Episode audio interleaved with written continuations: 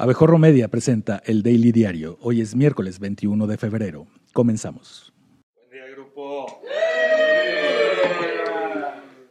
Yo no soy Ale Díaz de la Vega, pero les doy la bienvenida a este su noticiero favorito, el Daily Diario. Vámonos con las noticias más importantes de México y el mundo. Mi dominio de la cámara. ¿Sigues mis transiciones?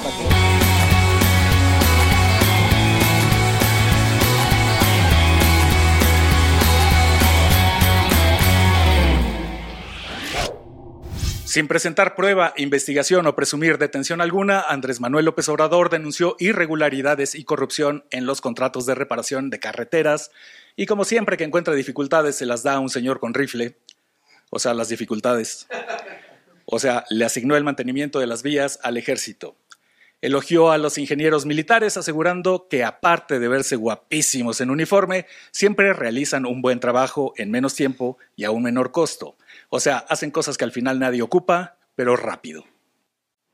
Pero si esa misma obra se entrega a contratistas, ya no son mil ni son dos mil, son tres mil o cuatro mil o cinco mil y ya no se hace en un año, en dos años, en tres, en cuatro, o no se hace, porque se llevan hasta el anticipo.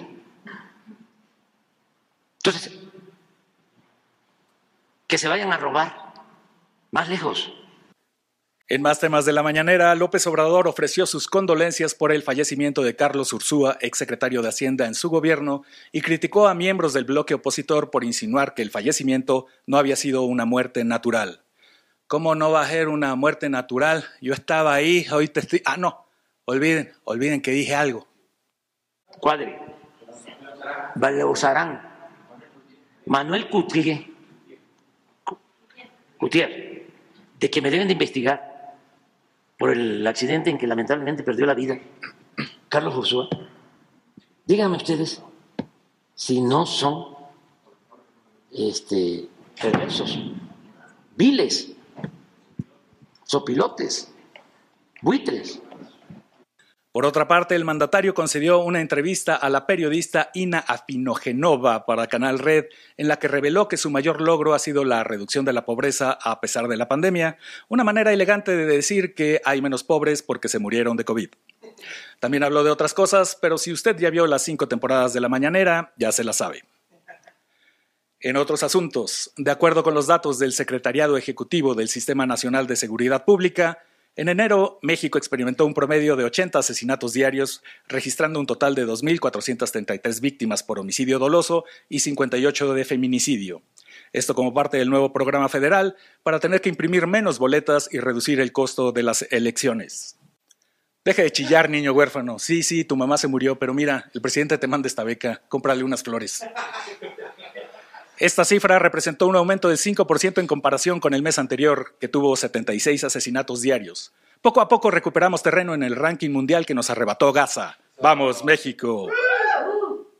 La Secretaría de Seguridad y Protección Ciudadana, no, secretaria de Seguridad y Protección Ciudadana, Rosa Isela Rodríguez, señaló que los estados con mayor incidencia de asesinatos en enero fueron Guanajuato, Estado de México, Baja California, Chihuahua, Michoacán y Jalisco en temas que nadie entiende y por eso debería estar aquí una conductora con maestría.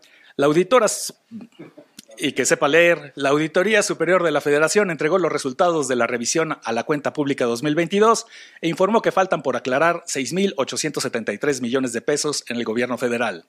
Típico racismo de la oposición. Todo lo quieren aclarar. El titular de la dependencia y Andrés Bustamante sin gracia, David Colmenares, señaló que también se observaron faltantes en inversiones físicas del gobierno, es decir, en las obras emblemáticas de López Obrador por 2.261 millones de pesos. Emilio Lozoya Austin salió la noche de este martes del reclusorio norte luego de que un juez le permitió llevar su proceso en libertad condicional, basándose en la consideración de que no existe riesgo de fuga. ¿Cómo no va a haber riesgo de fuga si es millonario, le mama la comida china y cabe en una maleta de mano? El juez impuso medidas cautelares como decirle chin chin si te escapas, el uso de un brazalete electrónico, retiro de pasaporte, prohibición de salir del país y firmar el libro de procesados cada 15 días. La Fiscalía General de la República, que de nuevo no hizo su chamba para armar un buen expediente, acusó a jueces y magistrados federales de otorgar privilegios procesales injustos a Lozoya y a punto de llorar calificó las resoluciones como parciales e ilegales.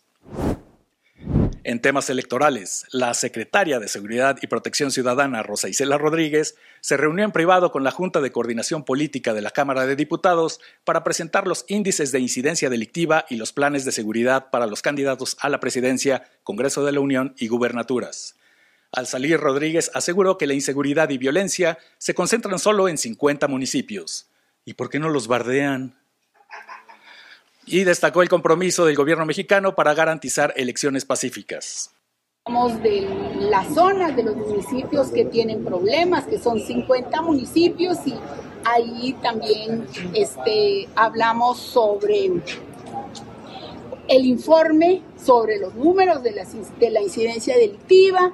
Hemos, vieron ellos cómo hemos bajado la mayoría de los delitos y cómo en otros eh, delitos siguen siendo un desafío para el Estado mexicano. Entonces, Xochil Gálvez, abanderada presidencial de la coalición Fuerza y Corazón por México, no, no lo voy a hacer. ¿Cuánto dura el COVID? Se registró ante el INE y exigió al presidente López Obrador que no interfiera en el proceso electoral. Está bien que él no intervenga, pero por el amor de Dios, Xochil, tú sí, haz algo ya. La panista manifestó preocupación por la actitud del mandatario, al que calificó como un mal perdedor, por lo que llamó a las autoridades electorales a estar atentas a sus instintos autoritarios. Por respeto a su candidata, por respeto a la democracia, por respeto al pueblo, saque ya las manos de esta elección. También criticó a que todo lo que hago, que todo lo que hago, que todo lo que hago está mal Sheinbaum por llamar falsas e hipócritas a las personas que acudieron a la marcha por la democracia. No se puede un día citar la encíclica del Papa Francisco sobre la fraternidad humana y la semana siguiente apelar al rencor colectivo para avanzar un proyecto electoral. Eso, señora Sheinbaum, sí es una hipocresía y una falta de respeto a las y los mexicanos que sí tomamos en serio las palabras del Papa Francisco. Por su parte, la consejera presidenta del INE, Guadalupe Tadei, llamó a la candidata y a la coalición a apegarse a las reglas electorales y respetar la ley. Previo al registro de Xochitl Gálvez como candidata presidencial, la diputada panista y único ser humano que se traba más que yo cuando está a cuadro, Margarita Zavala, junto con el exgobernador de Michoacán, Silvano Aureoles, se pronunciaron por una posible intervención del crimen organizado durante las elecciones del 2 de junio. Espero que se hayan pronunciado en contra. El perredista mencionó que desde 2021 se demostró que la delincuencia ha interferido en los comicios y que este 2024 es el año de mayor riesgo al que se enfrentan. Evidentemente, la memoria de este señor solo abarca tres años. No, desde luego estamos muy preocupados por el tema de la intervención del crimen organizado. Es el principal riesgo para la elección los programas sociales que muchos eh, señalan, sí son, pero eso no es manejable porque al final la gente sabe que eso es un eh, derecho que está en la Constitución en Morena, Claudia Sheinbaum anunció que está llevando a cabo una investigación sobre los hashtags narcopresidente AMLO y narcocandidata Claudia, con el objetivo de presentar una denuncia formal, demostrando lo mucho que no conoce las redes sociales. Señora, es Twitter. Narco es de las cosas más agradables que le dicen a la gente ahí. A Ribón una vez le dijeron, ojalá te mueras, pinche perro sidoso, solo por dar los buenos días. Sobre la visita al Vaticano, afirmó que el encuentro comenzó a gestarse desde hace dos meses y que los intermediarios fueron los hermanos Sulaimán. Hola Zula, hola Man. Y explicó que viajó en vuelo comercial acompañada solo por su jefa de prensa, porque por alguna razón su rabino no quiso y ya no le toma llamadas. Viajamos en vuelo comercial, México-Frankfurt, Frankfurt-Roma. Eh, nos quedamos a dormir esa noche en un hotel cerca del Vaticano y de ahí eh, nos dirigimos a la cita y de ahí de la cita al aeropuerto para regresarnos.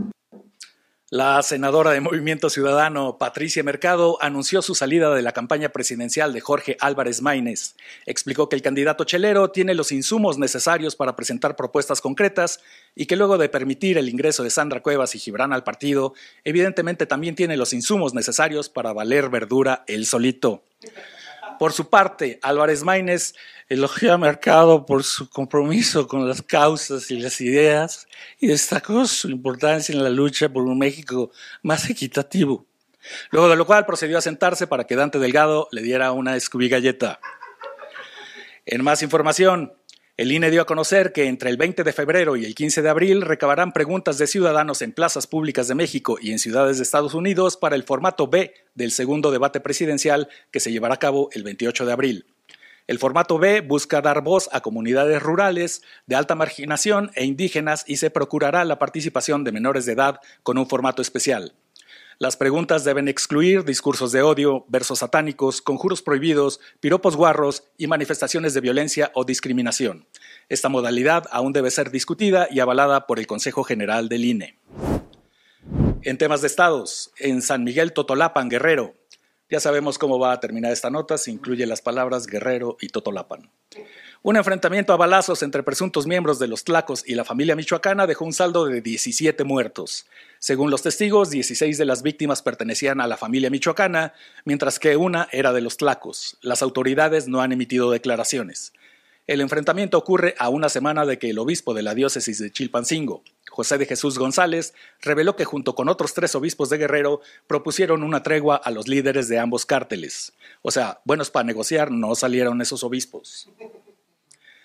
En la Ciudad de México, fortaleciendo los rumores de que se baña cada quincena, el jefe de gobierno Martí Batres minimizó la escasez de agua en la capital y criticó a la oposición por señalar el tema con fines electorales, asegurando que no considera que exista una emergencia.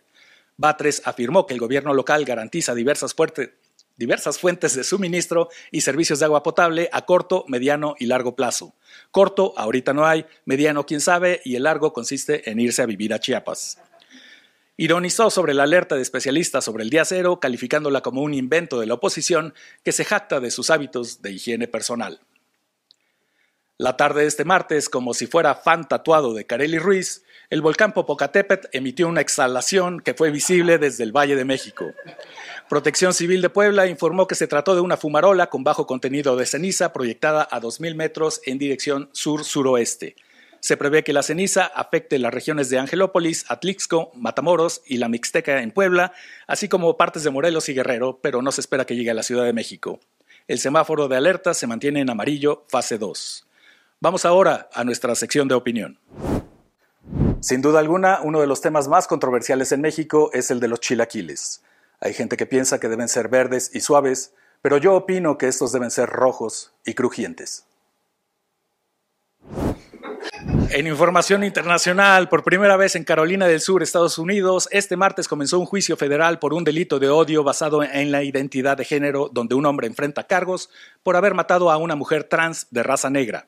Según el Departamento de Seguridad Nacional, en 2022 el número de delitos de odio por motivos de identidad de género denunciados por el FBI aumentó un 37% en comparación con el año anterior. En Nueva York, a casi dos años de su arresto y extradición a Estados Unidos, el expresidente hondureño y señor en situación de lesbiana de 50 años, Juan Orlando Hernández, irá a juicio acusado por narcotráfico y delitos armados.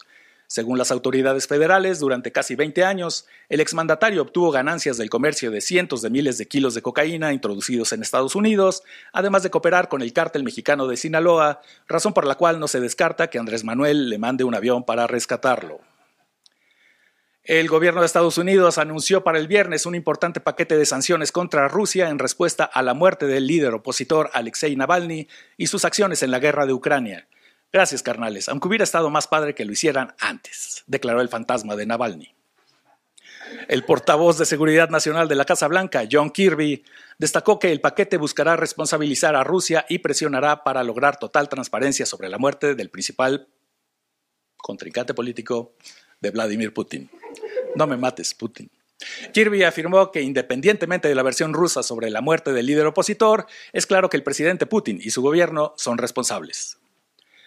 En Sevilla, España, la Policía Nacional liberó a 21 víctimas de explotación laboral y detuvo a 15 presuntos responsables. Los explotadores no permitían que las víctimas comieran ni bebieran durante las largas jornadas laborales, a pesar de las altas temperaturas y el trabajo físico, a diferencia del cordial y relajado ambiente de trabajo que se vive día a día en Abejorro Media. ¿Sí o no, muchachos? Mm.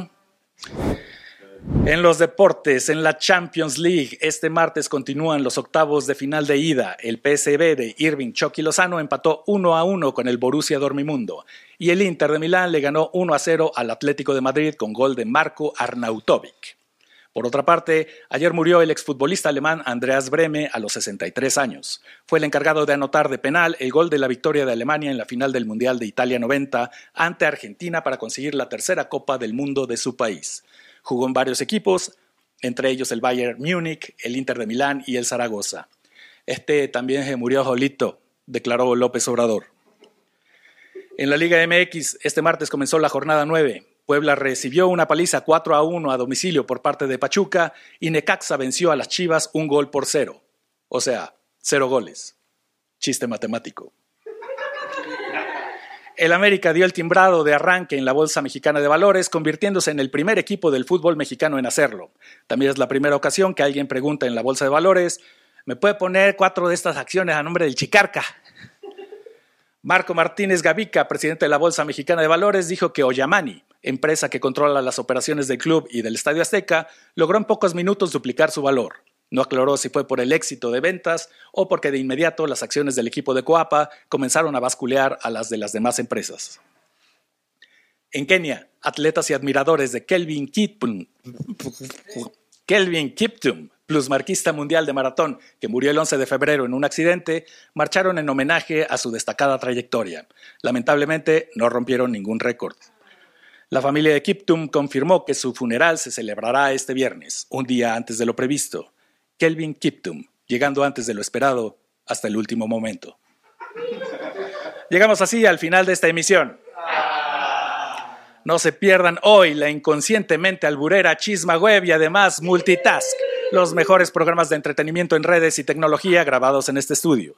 Recuerden suscribirse y darle like a todos nuestros contenidos. Estamos en todas las redes sociales como Abejorro Media y nos encuentran también en abejorro.com. También le pueden mandar a Ale un mensaje para que ya supere el COVID, por Dios santo.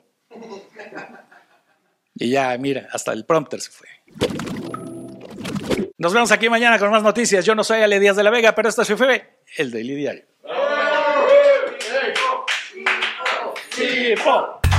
¿Cómo ves